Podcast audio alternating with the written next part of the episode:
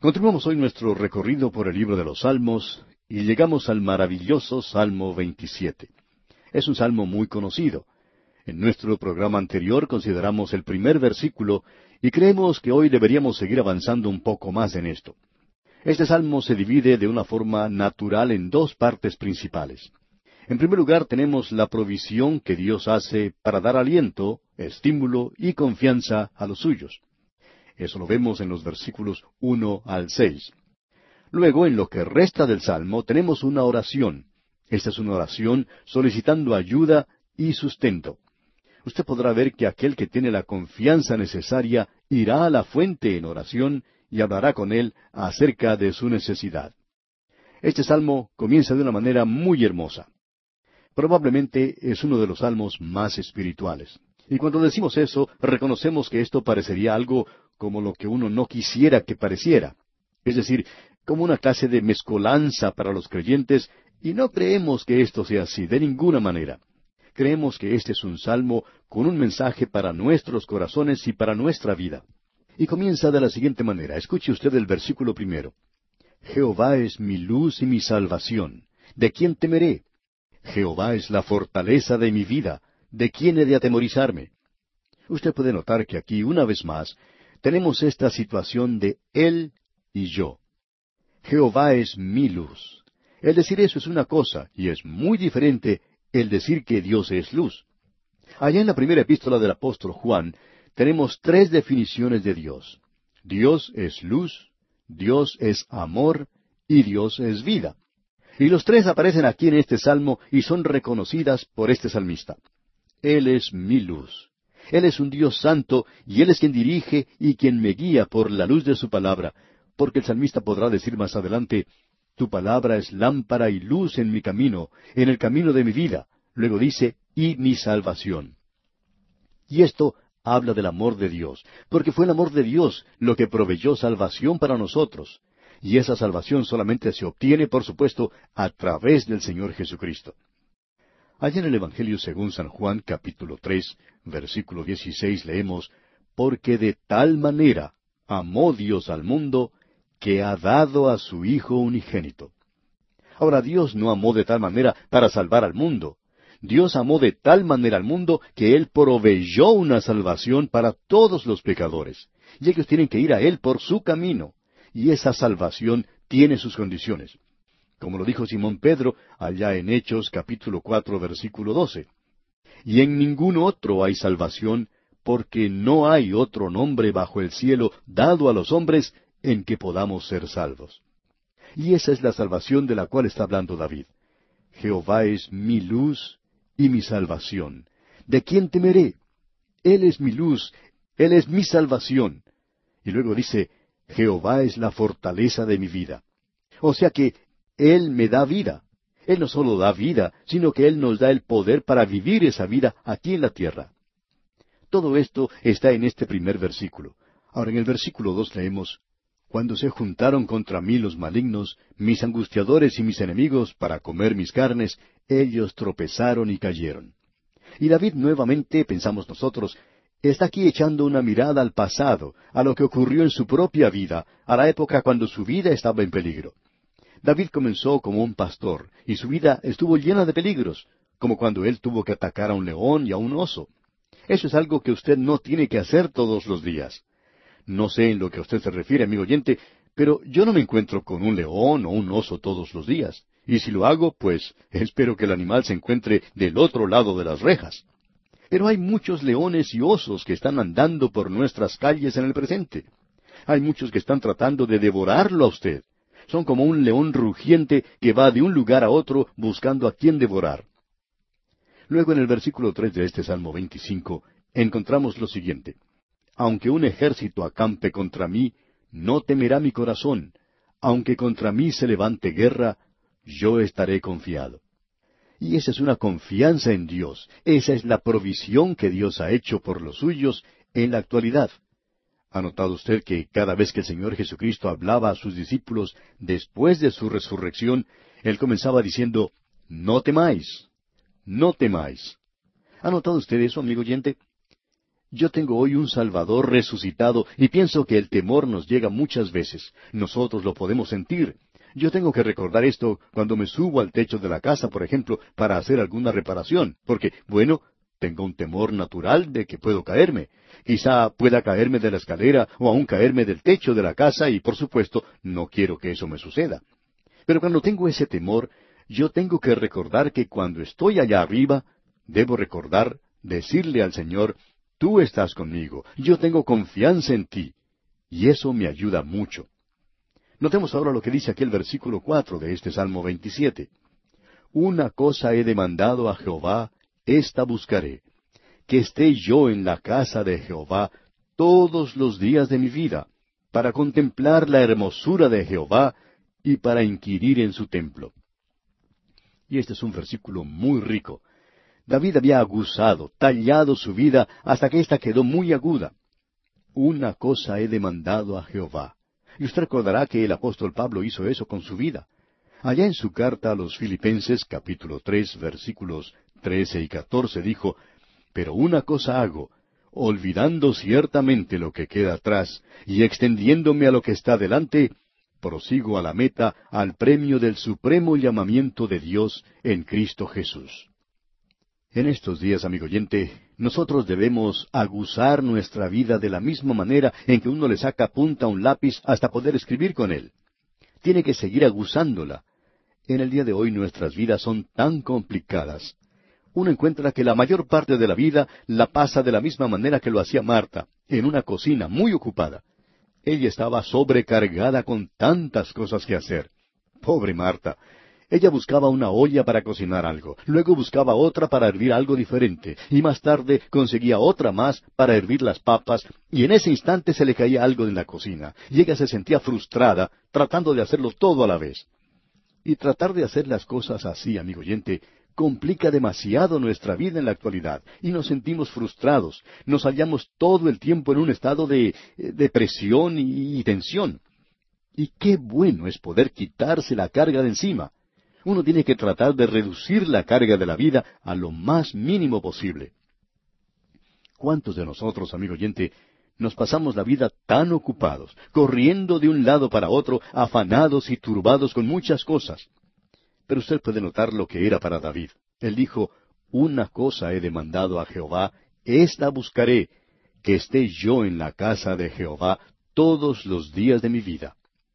Ahora no pensamos que David tuviera la intención de ir a dormir al tabernáculo.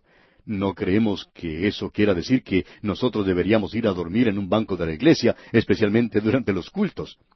Pero lo que él está diciendo es esto, que David trajo a Jerusalén el arca y la colocó en un tabernáculo, y él quería edificar un templo para Dios. ¿Por qué? Porque él, por medio de eso, podía tener acceso a Dios. Y eso es lo importante para nosotros hoy. Y es en eso en lo que debemos regocijarnos y eso es lo que permite que podamos afinar nuestra vida hasta lograr una punta bien aguda. El apóstol Pablo menciona los beneficios de ser justificados por la fe. Él dice allá en su epístola a los Romanos capítulo cinco versículo uno Justificados pues por la fe, tenemos paz para con Dios por medio de nuestro Señor Jesucristo. Bien, esa es una de las cosas. Pero él va a enumerar aquí ocho cosas diferentes. ¿Y sabe usted cuál es la número dos? Que nosotros tenemos entrada a Dios. Qué maravilloso es el poder tener entrada a Dios. Y Pablo menciona eso. En el versículo dos del mismo capítulo cinco de su epístola a los romanos, él dice, por quien también tenemos entrada por la fe a esta gracia en la cual estamos firmes. Y de eso es de lo que David está hablando aquí. David dice, esta buscaré, que esté yo en la casa de Jehová todos los días de mi vida. Allí hay un propiciatorio. Él necesitaba misericordia. Y yo, amigo oyente, necesito misericordia. Y estoy seguro que usted también la necesita. En ese lugar hay un altar que nos habla de la cruz de Cristo. Y el apóstol Pablo dice, yo quiero ir allá. Me puedo acercar a Dios. Y a través del Señor Jesucristo nosotros tenemos entrada a ese maravilloso lugar de gracia. Es un privilegio verdaderamente tener entrada a Dios. Tenemos ante nosotros un salmo maravilloso. Y no es de sorprenderse entonces que haya sido de tal bendición para el pueblo de Dios. Especialmente aquí en el versículo cinco. Escuche usted lo que dice. Porque Él me esconderá en su tabernáculo en el día del mal, me ocultará en lo reservado de su morada, sobre una roca me pondrá en alto. Ahora, ¿cuál es ese lugar oculto en el tabernáculo? Se encontraba dentro del lugar santísimo. Nadie podía entrar en ese lugar sino el sumo sacerdote. ¿Sabe lo que había allí? Había sencillamente un arca, y sobre ella, la parte superior de una caja, el propiciatorio. Ese era el propiciatorio porque allí se derramaba la sangre. ¿Quién nos puede ocultar a nosotros en ese propiciatorio? Tenemos un propiciatorio al cual podemos ir hoy mismo, y allí es donde Él nos oculta y es un lugar maravilloso para poder ir. Luego en el versículo seis de este Salmo 27 dice, Luego levantará mi cabeza sobre mis enemigos que me rodean, y yo sacrificaré en su tabernáculo sacrificios de júbilo, cantaré y entonaré alabanzas a Jehová. Ah, qué maravilloso, qué glorioso es cuando podemos ver este cuadro y reconocer lo que Él ha hecho por nosotros. Pone una canción en nuestros corazones, una nota de alabanza. Luego, en el comienzo del versículo siete, tenemos su oración y nos guía a la oración. David dice, Oye, oh Jehová, mi voz con que a ti clamo. Ten misericordia de mí y respóndeme. Como usted puede darse cuenta, en ese lugar oculto, secreto, había misericordia. Y allí tenemos hoy un lugar secreto donde podemos ir y recibir la misericordia de Dios. Luego en el versículo ocho dice, Mi corazón ha dicho de ti, buscad mi rostro.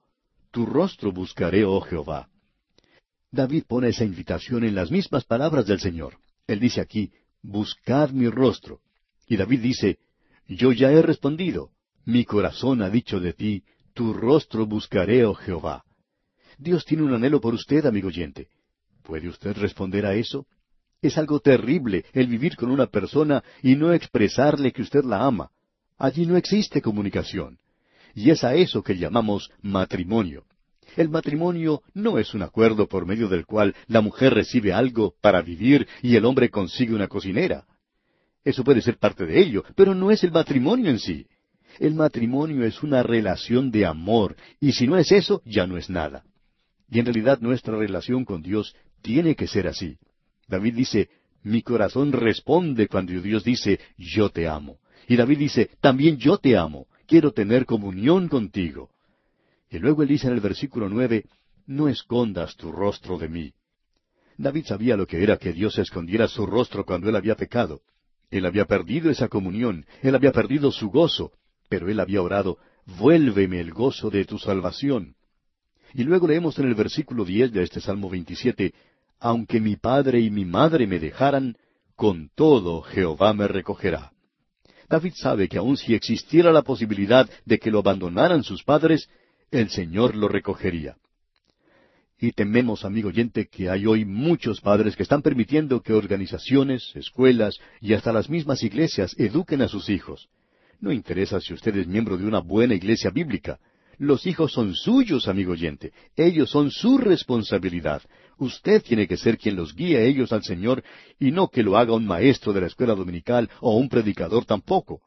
Es usted quien debe hacerlo y es usted quien debe darle a ellos su tiempo y su atención, debemos decir de paso. Eso es lo que él está diciendo aquí. Leamos ahora el versículo once. Enséñame, oh Jehová, tu camino y guíame por senda de rectitud a causa de mis enemigos. Lo que David está diciendo aquí es, yo quiero que mi testimonio sea ante mis enemigos, porque el enemigo me criticará. Quiero que tú me guíes, que tú me cuides, Señor, y que me ayudes a no tropezar. Ahora en el versículo 12 dice, No me entregues a la voluntad de mis enemigos, porque se han levantado contra mí testigos falsos y los que respiran crueldad. El autor de estos estudios bíblicos, el doctor J. Vernon McGee, contaba que él creció en una denominación que luego se había entregado al liberalismo, pero que él siempre oraba al Señor diciéndole, Señor, no permitas que yo caiga en una posición donde quede a la merced de los líderes espirituales o aún de un comité de la iglesia y que mi ministerio sufra. Decía que su ministerio comenzó allá en el año 1930 y terminó en el año 1970, es decir, terminó su ministerio pastoral. Y creo, decía el doctor Magui, que esos cuarenta años fue un tiempo bastante largo, pero él daba gracias a Dios porque durante todo ese tiempo Dios nunca permitió que él cayera en la posición en la que estuviera a merced de los hombres. Amigo oyente, de eso es lo que trata la oración de David aquí en este Salmo 27. Sentimos mucho por aquellos numerosos ministros que en la actualidad se encuentran a la merced de quizá un comité de la Iglesia o de la jerarquía, y conocemos a varios de ellos que están en esa situación y nos duele el corazón verlos. Les sugerimos que oren como lo hizo David, no me entregues a la voluntad de mis enemigos. Y creemos que Dios escuchará su oración. Ahora David dijo en el versículo trece de este Salmo 27, hubiera yo desmayado si no creyese que veré la bondad de Jehová en la tierra de los vivientes. Aún en este mundo en la actualidad uno puede ver la bondad del Señor y cuán maravilloso es eso. Luego dice en el versículo catorce, Aguarda a Jehová, esfuérzate y aliéntese tu corazón. Sí, espera a Jehová. En el presente hay muchos creyentes que están sufriendo problemas del corazón, se conoce como un corazón medroso o el corazón cobarde. Todos nosotros tenemos un poco de eso. ¿Y qué es lo que tenemos que hacer? Esperar en el Señor. Tenemos que tener buen ánimo. ¿Y qué es lo que Él hará? Él fortalecerá su corazón. Él es en realidad el mejor especialista del corazón que existe. Vamos ahora a dedicar unos minutos para considerar algo del Salmo 28. En este salmo podemos contemplar un clamor. El hombre está teniendo dificultades aquí. Es una oración de juicio contra sus enemigos y de la liberación que vendrá. Es un cuadro tremendo el que tenemos en este Salmo 28. Es preliminar al próximo, es decir, al Salmo 29. Por tanto, vamos a destacar algunos puntos sobresalientes. La primera parte del versículo uno dice, A ti clamaré, oh Jehová, roca mía, no te desentiendas de mí. Y esa roca se encuentra en ese gran himno de Moisés cuando cruzó el mar rojo. Él habla de la roca, Dios semi-roca. Una roca es algo en lo cual uno se puede parar, es un fundamento, es firme. Y nosotros tenemos un fundamento. El apóstol Pablo, allá en su primera epístola a los Corintios, capítulo tres, versículo once, dice, Porque nadie puede poner otro fundamento que el que está puesto, el cual es Jesucristo. Volviendo ahora al Salmo 28, en el versículo dos de este Salmo dice, Oye la voz de mis ruegos cuando clamo a ti, cuando alzo mis manos hacia tu santo templo. Alguien quizá diga, pero ese es el tabernáculo, y estamos de acuerdo con eso, y el propiciatorio que allí se encuentra. Nosotros necesitamos asirnos hoy de ese propiciatorio. Y vemos aquí en el versículo seis, Bendito sea Jehová, que oyó la voz de mis ruegos. Dios escucha, amigo oyente, y contesta las oraciones. Y como resultado de eso, David entonces puede decir en el versículo siete de este Salmo 28, Jehová es mi fortaleza y mi escudo. En él confió mi corazón y fui ayudado, por lo que se gozó mi corazón, y con mi cántico le alabaré. Hay varias cosas que son de importancia aquí. Dios es poder, Él es poderoso. Dios es un escudo para la protección, Él es poder y protección. Ahora, pero usted dice, mi poder, ¿es Él mi protección? Bueno, eso solo puede ser si usted dice, en Él confió mi corazón y fui ayudado. Él escucha y contesta la oración. Y entonces, ¿qué es lo que sucede? Por lo que se gozó mi corazón y con mi cántico le alabaré. Pasando luego al versículo nueve, David finaliza diciendo, Salva a tu pueblo y bendice a tu heredad, y pastoréales y susténtales para siempre. Ah, qué glorioso y qué maravilloso es este salmo uno se eleva sencillamente a alturas indecibles aquí. En nuestro próximo programa vamos a ver un salmo de la naturaleza. Hay muchas personas que en la actualidad están interesadas en la ecología. Pues bien, aquí tenemos entonces un salmo ecológico, si se nos permite la expresión, que vamos a estudiar Dios mediante en nuestro próximo programa.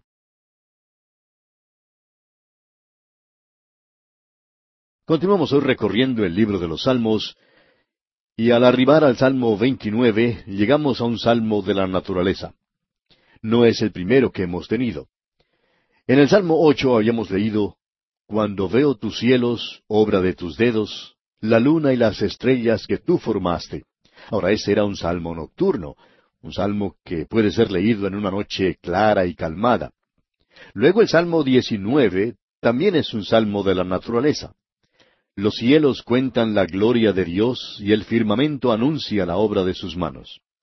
Suena como lo que dice un esposo, un recién casado. Es para leerse al pleno mediodía.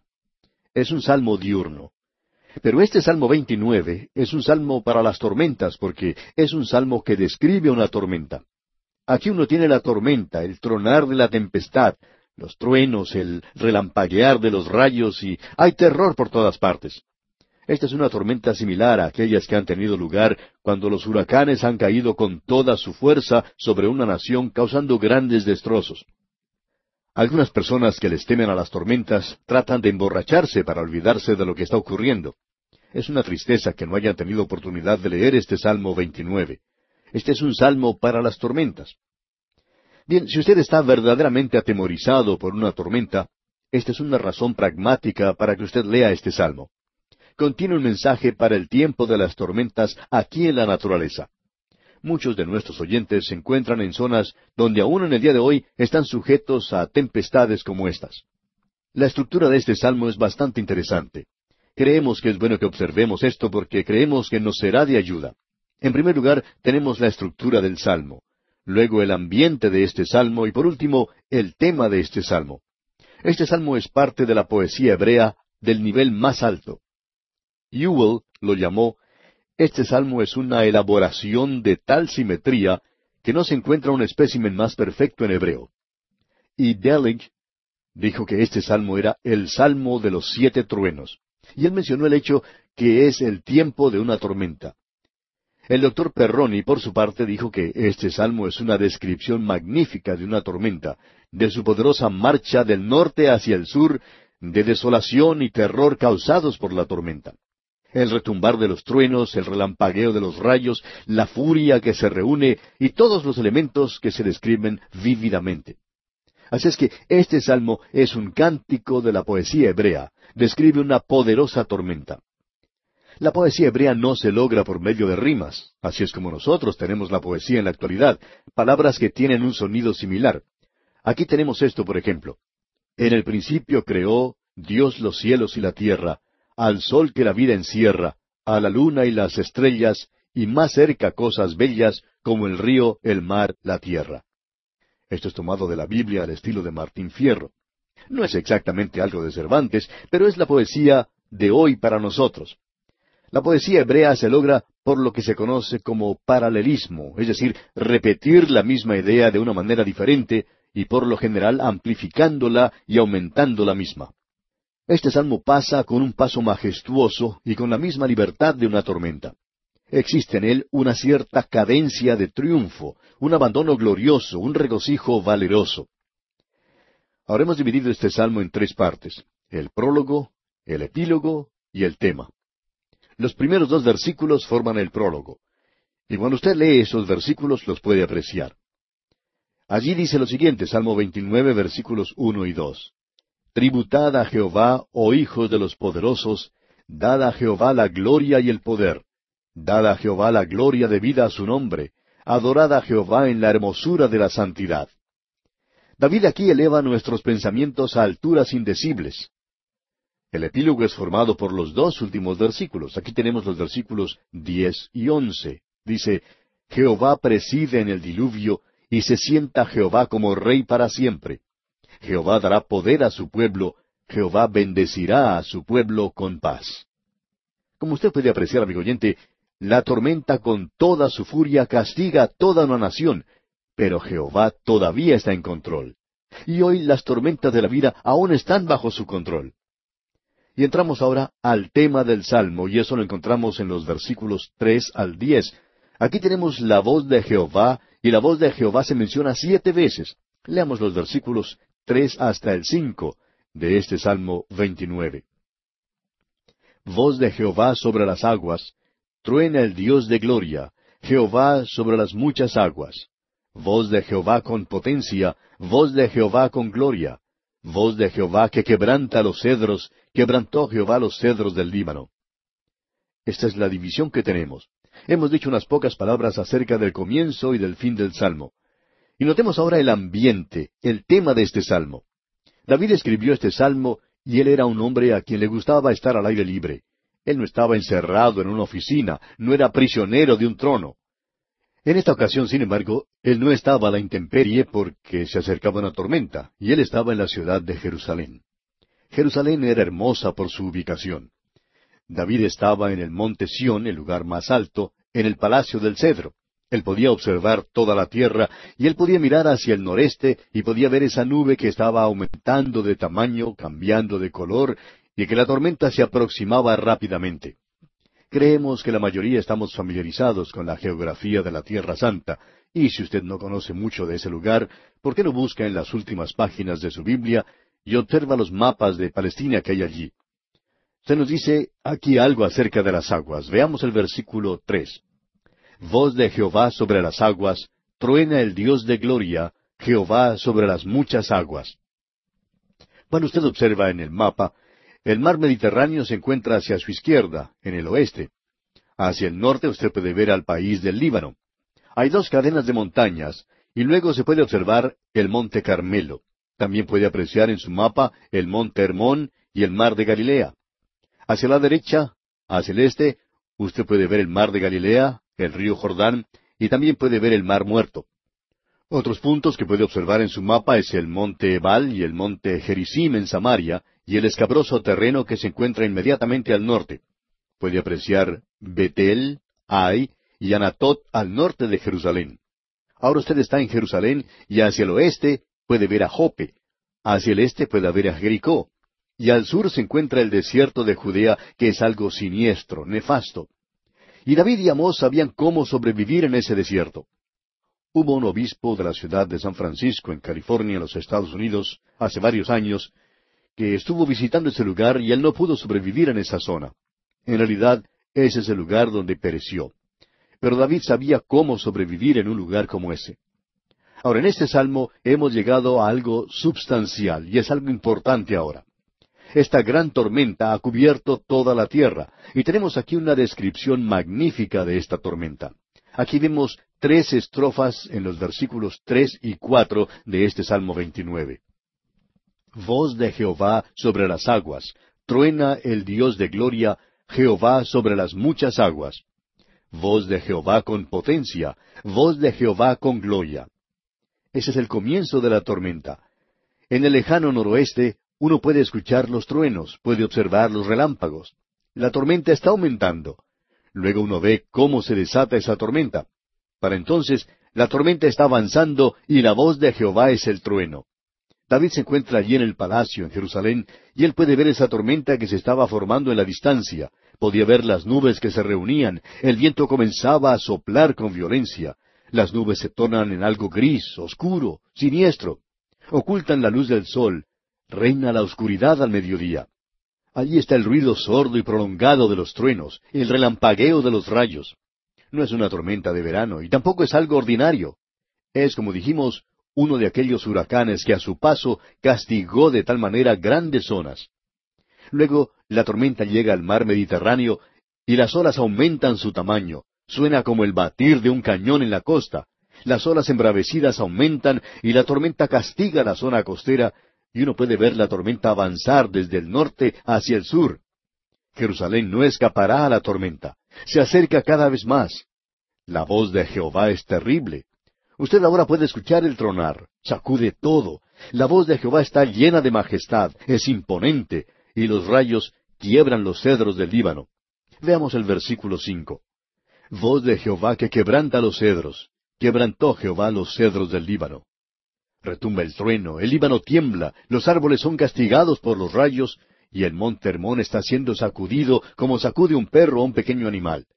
La tormenta se acerca más y más y es majestuosa, imponente en su marcha, y avanza con el ritmo de los truenos y de los rayos sobre las montañas.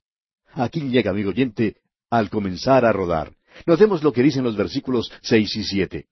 Los hizo saltar como becerros, al Líbano y al Sirión como hijos de búfalos. Voz de Jehová que derrama llamas de fuego. Los rayos están cercanos, suenan como los disparos de las armas en una batalla y la tormenta se desata con toda su furia. Es un huracán terrible que se lanza contra Jerusalén. Las ventanas se cierran con precipitación, quedan desiertas las calles. Ese es el momento de calma antes de la tormenta y uno tiene una quietud extraña antes de llegar el castigo con toda su fuerza. Solo se escucha el ladrar lastimero de un perro allá en el valle de Cedrón. Pero ahora llega la tormenta, la lluvia se precipita en torrentes, el viento sopla con fuerza salvaje y arroja las aguas contra los muros de Jerusalén. Las persianas se sacuden en sus goznes, haciendo un ruido ensordecedor. David ya ha tenido experiencias similares. Él espera pacientemente. Escucha la voz de Jehová. Leamos los versículos siete y ocho. Voz de Jehová que derrama llamas de fuego, voz de Jehová que hace temblar el desierto, hace temblar Jehová el desierto de Cades. Ahora David puede ver que la tormenta se está alejando. Ya no llueve tanto, el viento se apacigua y la gente comienza a abrir las ventanas. Ya se va la tormenta, pero ahora está avanzando sobre el desierto de Judea hacia el sur y hacia el oeste. Cades se encuentra en ese lugar. La tormenta se apaga en el desierto de Sinaí y el aire ahora es fresco y él puede escuchar el rugir de las aguas en el valle de Cedrón. Y escuche lo que dice aquí el versículo nueve. Voz de Jehová que desgaja las encinas y desnuda los bosques. En su templo todo proclama su gloria.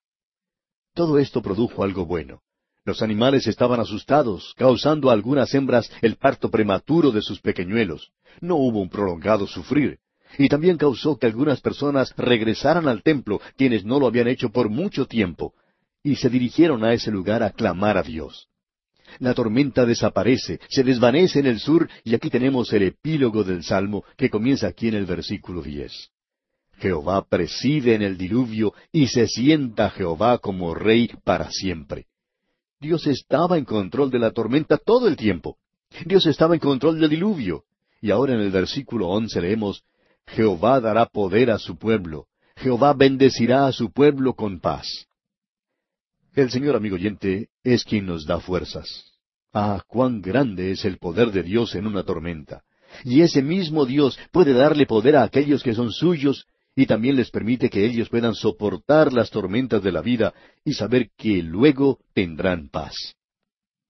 Amigo oyente, quizá usted ya haya anticipado lo que vamos a decir porque ya hemos hecho esto en otros salmos y hemos destacado esto antes. Pero creemos que aquí tenemos la aplicación. La gran tribulación está delante de esta gente, pero Dios verá que ellos la puedan soportar. Ya se acerca Armagedón. El enemigo se acerca por el norte y cubrirá toda la tierra. Este es un mensaje maravilloso. Tiene un mensaje para usted y para mí en la actualidad. Usted y yo hoy pertenecemos a una nueva creación. No pertenecemos a la vieja creación, pertenecemos todos juntos. El apóstol Pablo, en su segunda epístola a los Corintios, capítulo cinco, versículo diecisiete, dijo, De modo que si alguno está en Cristo, nueva criatura es. Las cosas viejas pasaron, he aquí todas son hechas nuevas. Esa es la razón por la cual yo no guardo el día del sábado. Pertenece a la vieja creación. Y alguien quizá diga, bueno, ¿y, ¿y, cuándo fue cambiado el día del sábado? Nunca fue cambiado, amigo oyente. Somos nosotros los que hemos sido cambiados, y ahora estamos unidos al Cristo viviente, y nuestro día nuevo es el primer día de la semana. Ese es el día de la resurrección. Adán había recibido el dominio sobre la creación y él lo perdió. Cristo lo recuperó y esta antigua creación nos dio una norma para hoy. Es una ilustración para nosotros en el presente. Queremos que el mensaje se encuentre aquí, claro, para que lo veamos. Ahora hay tormentas en la nueva creación, tormentas espirituales, tormentas que amenazan con destruirlo todo. Usted que es un hijo de Dios, usted ha pasado por esas tormentas. Y sin duda hay algunos que se encuentran en una tormenta en este mismo momento.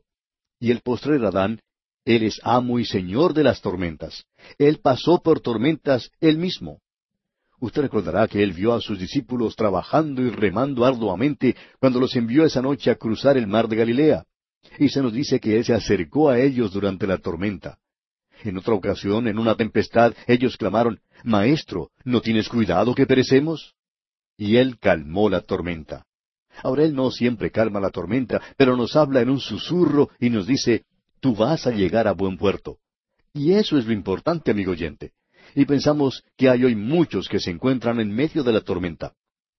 Una madre en un lugar apartado escribió en cierta ocasión y decía que ella escuchaba nuestros programas. Ella acababa de perder a un hijo y decía en su carta que escuchaba el programa y cómo éste le ayudaba a pasar por esa situación. Y estamos seguros que Dios la sostuvo durante esa tormenta y la ayudó a salir de ella. Hay personas que nos escriben a menudo, hombres de negocios, esposas que nos dicen, pienso que yo hubiera perdido mi cabeza si no hubiera sido porque el Señor Jesucristo estuvo a mi lado. El autor de estos estudios bíblicos, el doctor J. Vernon McGee, contaba lo siguiente. Me encontraba en una ciudad en el estado de Arizona hace algún tiempo, y mientras estaba predicando en ese lugar se desató una tormenta tremenda. Y para la hora en que tenía que partir, cuando fui llevado a la estación del ferrocarril, yo le agradecía al Señor que no tuviera que salir de allí en avión. Me dirigí pues a la estación del ferrocarril y podía escuchar los grandes truenos, observar los relámpagos y la lluvia que caía con toda su fuerza. Y de pronto, antes de partir el tren, salió la luna, y todo eso se transformó en algo tan hermoso, tan maravilloso. Amigo oyente, ¿está usted pasando por una tormenta? Permítanos decirle dos cosas. Que Él cuidará de usted mientras pasa por esa tormenta y que luego la tormenta misma también llegará a su fin. Amigo oyente, algún día la tormenta llegará a su fin. Y con esto llegamos al Salmo 30. Indudablemente hoy vamos solo a destacar los puntos sobresalientes de este salmo. Es un salmo maravilloso y este es un canto de alabanza y adoración. Como hemos dicho anteriormente, existe cierto orden en los salmos y aquí tenemos un segmento que va muy unido. Luego de haberse acabado las tormentas de la vida, llega la canción y aquí tenemos una especie de canción de dedicación. Hay personas que opinan que David escribió esto en la época en que llevó el tabernáculo a Jerusalén. Otros opinan que lo escribió cuando él dedicó el lugar, la era de Ornán donde el templo sería edificado. Y luego, después de todo, Dios le había dicho que él le iba a edificar una casa a David. Y puede ser que él esté hablando de eso aquí, en este maravilloso salmo. De todos modos, los hijos de Israel, aun en la actualidad en el ritual judío, en la fiesta de la dedicación, que se llama Hanukkah, leen este salmo porque es un salmo de dedicación. Escuche lo que dicen los primeros dos versículos de este Salmo treinta. Te glorificaré, oh Jehová, porque me has exaltado, y no permitiste que mis enemigos se alegraran de mí. Jehová, Dios mío, a ti clamé y me sanaste. ¿Qué cosa más maravillosa es esta? Existe la creencia en muchas personas que este hombre David había estado enfermo como Ezequías y que Dios lo había sanado. Pensamos que eso es cierto, pero no tenemos ninguna información de cuál había sido su enfermedad. Pero aquí se nos dice que Dios lo había sanado. Y nos gusta este salmo porque el Señor hizo lo mismo por nosotros y lo hizo en una forma maravillosa. Ahora el versículo tres dice, Oh Jehová, hiciste subir mi alma del Seol, me diste vida para que no descendiese a la sepultura. Yo no sé lo que usted opina, amigo oyente, pero yo podría cantar este salmo. No sé cantar, claro está, pero por lo menos diría este salmo. Tiene mucho significado para mí. Ahora el versículo cuatro dice, Cantad a Jehová vosotros sus santos, y celebrad la memoria de su santidad. Él es un Dios santo. Debemos darle gracias a Él de que nuestro Dios santo trate con nosotros. Y en la primera parte del versículo cinco dice, porque un momento será su ira. Usted puede ver, amigo oyente, que la tormenta pasará, y aun cuando Él juzgue, yo me he dado cuenta que Él me ha castigado en algunas ocasiones de la misma manera en que lo hacía mi padre, por tanto estoy acostumbrado a eso. Ahora no es fácil, amigo oyente, pero su ira no dura para siempre, porque por un momento será su ira. Luego leemos en el versículo ocho y también en la primera parte del versículo nueve, A ti, oh Jehová, clamaré, y al Señor suplicaré. ¿Qué provecho hay en mi muerte cuando descienda a la sepultura? ¿Sabe usted que el autor de estos estudios bíblicos, el doctor J. Vernon McGee, le dijo eso al Señor? Él le dijo, Señor, yo quiero quedarme en esta vida. Puedo estar contigo por mucho tiempo y me gustaría mucho estar allí, pero quisiera estar aquí un poco más. Ahora David habló de esa forma, y el doctor Magui dijo que él se siente emparentado con este hombre aquí, especialmente cuando habla de esta manera. Y amigo oyente, usted puede encontrar un salmo que cuadre con usted. Creemos que cada persona puede encontrar un salmo que sea propio para ella. Escuche cómo termina este Salmo 30, el versículo 12, dice, Por tanto, a ti cantaré, gloria mía, y no estaré callado. Jehová Dios mío, te alabaré para siempre. No creemos que sea posible mejorar algo agregando alguna cosa a lo que dijo David. Eso es lo que queremos decir y esperamos que eso sea lo que usted quiere decir también. Y amigo oyente, vamos a detenernos aquí por hoy.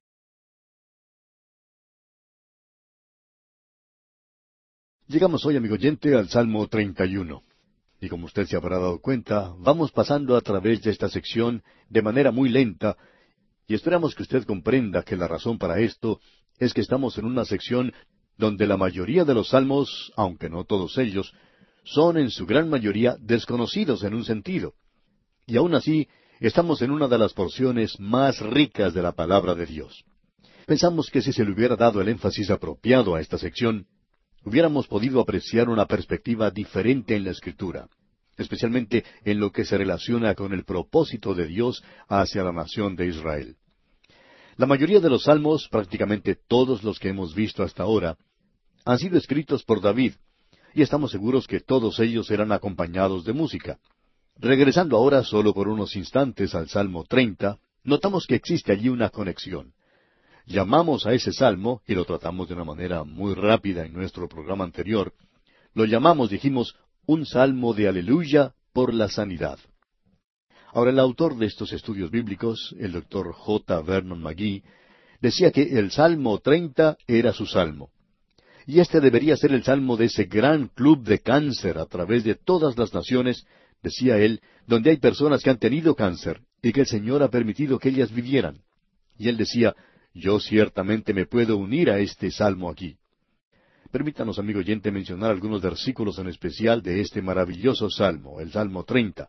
Leamos los versículos dos hasta el cuatro. Jehová, Dios mío, a ti clamé y me sanaste. Oh Jehová, hiciste subir mi alma del Seol, me diste vida para que no descendiese a la sepultura. Cantad a Jehová vosotros sus santos, y celebrad la memoria de su santidad. Continuaba diciendo el doctor Magui con respecto a estos versículos que él pensaba que hubiera sido bueno organizar un coro llamado el Coro del Cáncer, formado por personas de todas partes que han sufrido el ataque de este gran monstruo y que aun así Dios los había sostenido. Señalaba él su agradecimiento y decía, yo me alegro de poder decir que las siete manchas que yo tenía en mi pulmón, al observarlas el médico me dijo que varias habían desaparecido. Y debo decirle que eso no era lo que antes ocurría. El doctor Magui decía que él le preguntó al médico, ¿cree usted que las otras manchas también desaparecerán? Y el médico honestamente le respondió, no sé, este es un caso único, y ese monstruo lo puede volver a atacar en cualquier momento. Y dijo el doctor Magui, yo me encuentro en las manos de Dios, pero puedo decir con David, cantad a Jehová vosotros sus santos.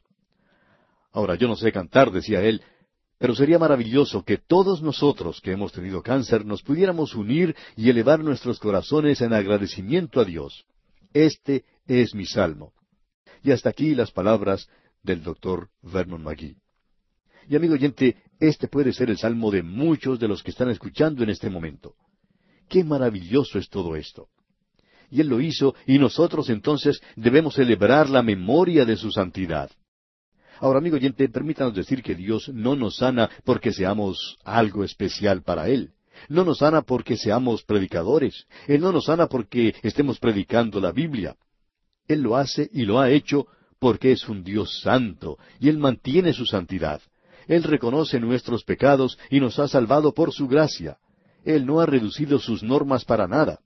Y una vez más, tenemos que decir aleluya por la sanidad.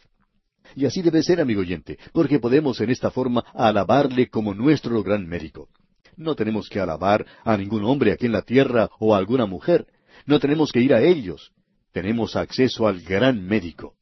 Amigo oyente, si usted se encuentra enfermo en el día de hoy, lleve su enfermedad al gran médico y luego llame al mejor médico que pueda conseguir, porque nuestro gran médico le ha dado a él todas las habilidades que tiene, aunque él no las reconozca.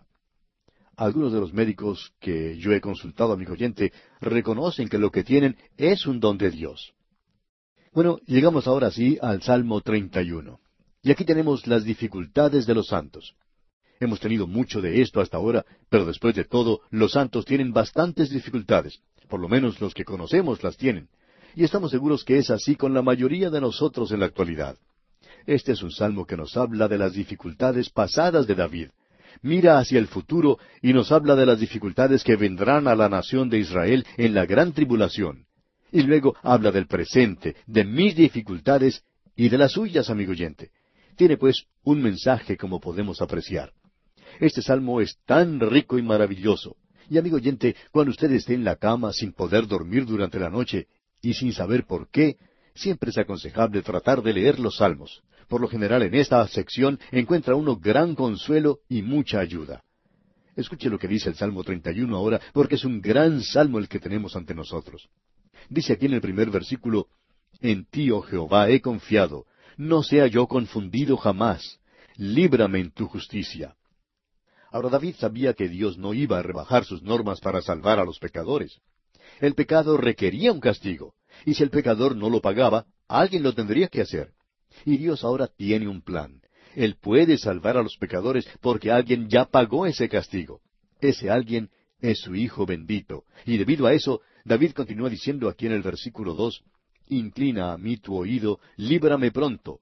Sé tú mi roca fuerte y fortaleza para salvarme. Nosotros necesitamos una roca fuerte, no una piedrecita insignificante. El Señor Jesucristo dijo, Sobre esta roca edificaré mi iglesia. Ahora, ¿cuál es esa roca? Cristo. Y el apóstol Pablo señala en su primera carta a los Corintios, capítulo tres, versículo once, diciendo, Porque nadie puede poner otro fundamento que el que está puesto, el cual es Jesucristo. Él es nuestro Salvador. Él es la roca fuerte sobre la cual nosotros podemos descansar. En cierta ocasión una ancianita estaba hablando acerca de su salvación y de la seguridad que ella tenía de la misma. Y alguien le preguntó, Bien, ¿no tiene usted temor? Ah, dijo ella, hay veces en las que tiemblo sobre la roca, pero la roca nunca tiembla debajo de mí. Es una roca fuerte. Gracias a Dios, amigo oyente, por esa roca bendita, Cristo Jesús. Ahora David no ha terminado de hablar acerca de esta roca, podemos decir de paso. En el versículo tres, en su primera parte, él dice, Porque tú eres mi roca y mi castillo. Amigo oyente, ¿Es Dios la roca suya? ¿Es allí donde usted descansa hoy? Ahora no solo eso. David dice, porque tú eres mi roca y mi castillo. Un castillo es para protección. Usted necesita eso, y yo también, amigo oyente. David continúa diciendo en la segunda parte de este versículo tres, Por tu nombre me guiarás y me encaminarás. No porque David es un rey, sino porque por su nombre, es decir, por el nombre de Dios lo hace. Eso es lo que quiere decir el orar en el nombre del Señor Jesucristo en el presente. Luego David dice en el versículo cuatro, Sácame de la red que han escondido para mí, porque tú eres mi refugio. Y luego continúa hablando y dice en el versículo cinco, En tu mano encomiendo mi espíritu, tú me has redimido, oh Jehová, Dios de verdad. Usted puede recordar que esas fueron las palabras que pronunció el Señor Jesucristo cuando estaba en la cruz. Tenemos aquí en estos salmos unas declaraciones magníficas, pero esta es una que no podemos pasar por alto. Aquí dice, En tu mano encomiendo mi espíritu. El Señor Jesucristo dijo eso. En tu mano encomiendo mi espíritu. Y Esteban, el primer mártir cristiano, antes de morir dijo, Señor Jesús, recibe mi espíritu. Es muy interesante notar que a través de la historia de la Iglesia Muchos de aquellos que fueron mártires siempre han llegado a utilizar esa expresión. Por ejemplo, cuando la sentencia de degradación se ejecutaba contra John Huss, el obispo de ese lugar pronunció contra él estas terribles palabras. Y ahora encomendamos tu alma a los muertos.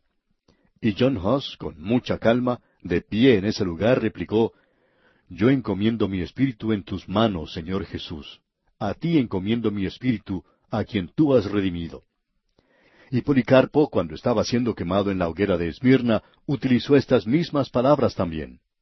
Bernardo también las utilizó, así como lo hicieron Jerónimo de Praga, Lutero, Melanchthon y muchos otros. Martín Lutero dijo lo siguiente, Benditos aquellos que mueren no sólo como los mártires del Señor, no sólo como los creyentes en el Señor, sino que tienen al Señor quien les da ánimo para sus vidas en las palabras, En tus manos encomiendo mi espíritu. Qué maravilloso es esto, amigo oyente. Y ahora seguimos en este salmo leyendo en el versículo siete, Me gozaré y alegraré en tu misericordia, porque has visto mi aflicción, has conocido mi alma en las angustias. El salmista repite eso dos veces, y este es un gran consuelo, el saber que Dios lo ve a uno cuando está en sus dificultades y en sus aflicciones. Usted recuerda que él le dijo a Moisés cuando quería librar a su pueblo Israel que estaba en Egipto, él dijo, Bien he visto la aflicción de mi pueblo que está en Egipto, y he oído su clamor a causa de sus exactores, pues he conocido sus angustias, y he descendido para liberarlos. Y se dice del Señor Jesús, cuando sus apóstoles estaban envueltos en una tormenta a la medianoche en el mar de Galilea, cuando grandes olas se elevaban amenazantes contra ellos y pensaban que estaban perdidos, y dice, viéndoles remar con gran fatiga, y me gusta mucho eso, amigo oyente, Él lo ve a usted y me ve a mí también. ¡Qué maravilloso es esto! Continuemos ahora con este salmo. La primera parte del versículo nueve nos muestra una oración. Allí dice, Ten misericordia de mí, oh Jehová, porque estoy en angustia. ¿Está usted en angustia, amigo oyente? En lugar de estar lamentándose y contándole a todo el mundo lo que le está ocurriendo, ¿por qué no se dirige a Él? Dígale, Señor, estoy en angustia. Eso fue lo que hizo David. Él se dirigió directamente al Señor y le dijo, Yo estoy en angustia. En la primera parte del versículo quince ahora dice, En tu mano están mis tiempos. Hay muchas personas que se dirigen a los adivinos y hacen que estas personas lean la palma de su mano. Esta línea quiere decir esto, y esta otra quiere decir otra cosa, lo cual en realidad es una tontería. Pero eso permite que algunas personas se ganen la vida, mientras que para otras que están tratando de desperdiciar su dinero, bueno, esa es otra forma de hacerlo. Ahora, en tus manos están nuestros tiempos. La escritura dice, en tus manos están mis tiempos. Esas manos son manos crucificadas. Puedo ver mi pecado en sus manos. También debo decir que esas son manos tiernas de un pastor. Él levanta una oveja perdida y la carga sobre sus hombros. Mi cuidado y mi protección están en esas manos, y algún día Él vendrá con bendición. Sus manos bendecirán. Y en el versículo 16 dice, Haz resplandecer tu rostro sobre tu siervo. Esa es una hermosa expresión. El comentarista hebreo en tiempos antiguos dijo, el rostro de Dios es su ungido, el Mesías. Usted se da cuenta, amigo oyente, que Dios es espíritu. No sé cómo es Él, cómo siente Él o cómo actúa, pero el Señor Jesucristo vino a este mundo y Él es el rostro de Dios. Una niña una noche no quería ir a dormir a su cama, pero su papá la tomó en sus brazos, la llevó a su cama y la dejó allí. La pequeña comenzó a sollozar y su mamá entonces le dijo, Mira, vete a dormir, Dios está allí contigo. Pero la pequeña quería que alguien se quedara con ella, de modo que la madre le volvió a repetir, Dios está allí contigo. Y la pequeña dijo, Sí, ya sé, pero yo quiero a alguien con un rostro. Amigo oyente, eso es lo que todos nosotros necesitamos. Todos nosotros, como pequeños niños aquí abajo, queremos a alguien con un rostro. Y el Señor Jesucristo es esa persona. ¡Qué salmo maravilloso es este! Y es una lástima que tengamos que dejarlo, pero escuche lo que dice en el versículo 19. ¡Cuán grande es tu bondad! Más adelante, amigo oyente, vamos a llegar a un salmo que dice, Alabad a Jehová, porque Él es bueno, díganlo los redimidos de Jehová, allá en el Salmo 107. ¿Le ha dicho eso alguna vez usted a alguien de lo bueno que es Dios? Encontramos a mucha gente que le gusta hablar de sus vecinos, de sus hijos, o de su padre y de su madre, de sus parientes, de su jefe, de su predicador, en fin, de lo bueno que Él es. Pero, ¿le ha dicho usted a alguien lo bueno que es Dios? Él es bueno, amigo oyente. Ah, cuán bueno es Él. Y ahora llegamos al Salmo 32. Y aquí tenemos otro salmo maravilloso. Este ha sido llamado por muchos una joya espiritual, y ha sido también mal entendido. Tenemos aquí un salmo de David, masquil. Ahora, ¿qué es lo que quiere decir eso? Eso quiere decir instrucción, o quiere decir también entendimiento. Es muy interesante notar cómo es usada esta palabra hebrea, especialmente cuando se refiere al futuro de Israel. Creemos que esto sería bueno de notar en aquellos seminarios que en la actualidad se han inclinado hacia lo intelectual y que están dependiendo de personalidades magnéticas, de programas de promoción, de buena personalidad y en toda esa clase de cosas parecidas para que los promuevan a ellos y siempre ponen mucho énfasis en lo intelectual. Y aquí tenemos un salmo y sería muy bueno que ellos lo observaran para que aprendieran aquí que Dios tiene un futuro para Israel y que requiere muy poca perspicacia espiritual para entender lo que dice Quisiéramos que usted observe cómo se utiliza esta palabra en conexión con la nación de Israel. Allá en el libro de Daniel, capítulo once, versículo treinta y tres, leemos Y los sabios del pueblo instruirán a muchos, y por algunos días caerán a espada y a fuego, en cautividad y despojo. ¿Se dio cuenta de esto, amigo oyente? Los sabios del pueblo. Masquil. Esa es la palabra aquí utilizada. Y nuevamente dice Daniel, también algunos de los sabios caerán para ser depurados y limpiados y emblanquecidos hasta el tiempo determinado. Usted se da cuenta que aquí Daniel está utilizando una expresión que se puede decir como el tiempo del fin. Él nunca dice el fin del tiempo. Y Daniel dice eso porque se refiere a un tiempo que ya ha sido determinado. Usted puede ver que se está haciendo referencia a que los sabios saben del futuro, y nuevamente dice Daniel allá en el capítulo doce, versículo tres, los entendidos resplandecerán como el resplandor del firmamento, y los que enseñan la justicia a la multitud como las estrellas a perpetua eternidad. Y luego en el versículo diez del mismo capítulo doce de Daniel dice, Muchos serán limpios y emblanquecidos y purificados, los impíos procederán impíamente, y ninguno de los impíos entenderá, pero los entendidos comprenderán. De masquil, comprenderán. Esto es maravilloso, amigo oyente. Ahora, cuando uno lee en el Nuevo Testamento, el Señor Jesús está hablando de este tiempo de angustia que vendrá en el futuro para la nación de Israel. Lo leemos allá en el Evangelio según San Mateo capítulos 24 y 25. Él hace mención de Daniel como que está hablando de la señal del fin de las edades. ¿Y qué es eso? Pues bien, Jesús dice, Por tanto, cuando veáis en el lugar santo la abominación desoladora de que habló el profeta Daniel, ahora yo no estoy esperando la abominación desoladora, ni siquiera sé lo que es. Hay algunos que han escrito algunos libros pensando que saben lo que era esto, y algunos de ellos tuvieron que utilizar dos o tres capítulos para tratar de hacerlo claro, pero no sabían lo que era. Y yo lo puedo decir en solo una frase. Yo no sé lo que es. Yo quiero que usted se dé cuenta, amigo oyente, que yo no estoy esperando la abominación desoladora, sino que estoy esperando al Señor Jesús. Notemos ahora que el Señor Jesucristo agregó, el que lee, entienda. Este salmo que estamos comenzando a leer es un salmo de instrucción, de entendimiento, y será de ayuda para muchos de nosotros. Tenemos aquí otra referencia a lo mismo que se menciona allá en el libro de Apocalipsis, en los capítulos seis al dieciocho, y vamos a tener que esperar hasta que lleguemos allí para poder hablar más de ello, pero cubre lo mismo que se menciona en Apocalipsis, y habla de la gran tribulación.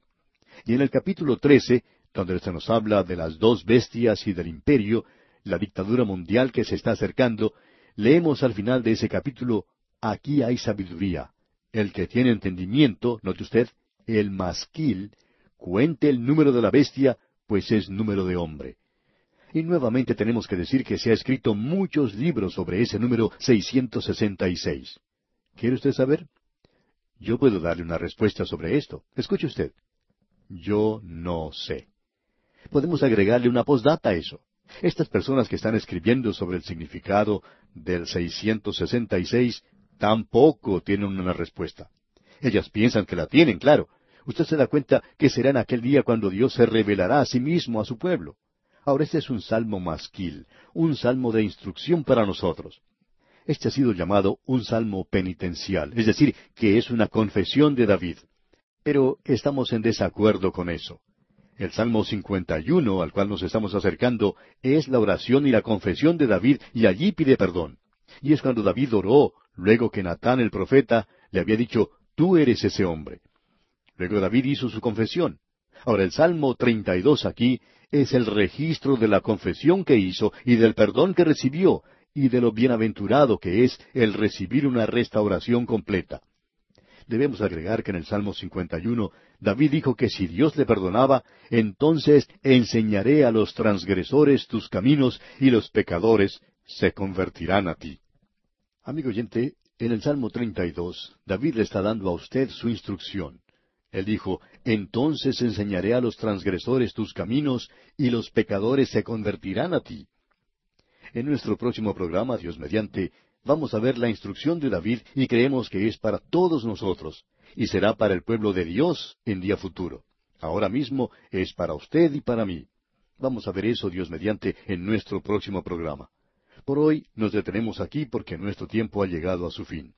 Para la continuación de este maravilloso estudio, contamos con su fiel sintonía.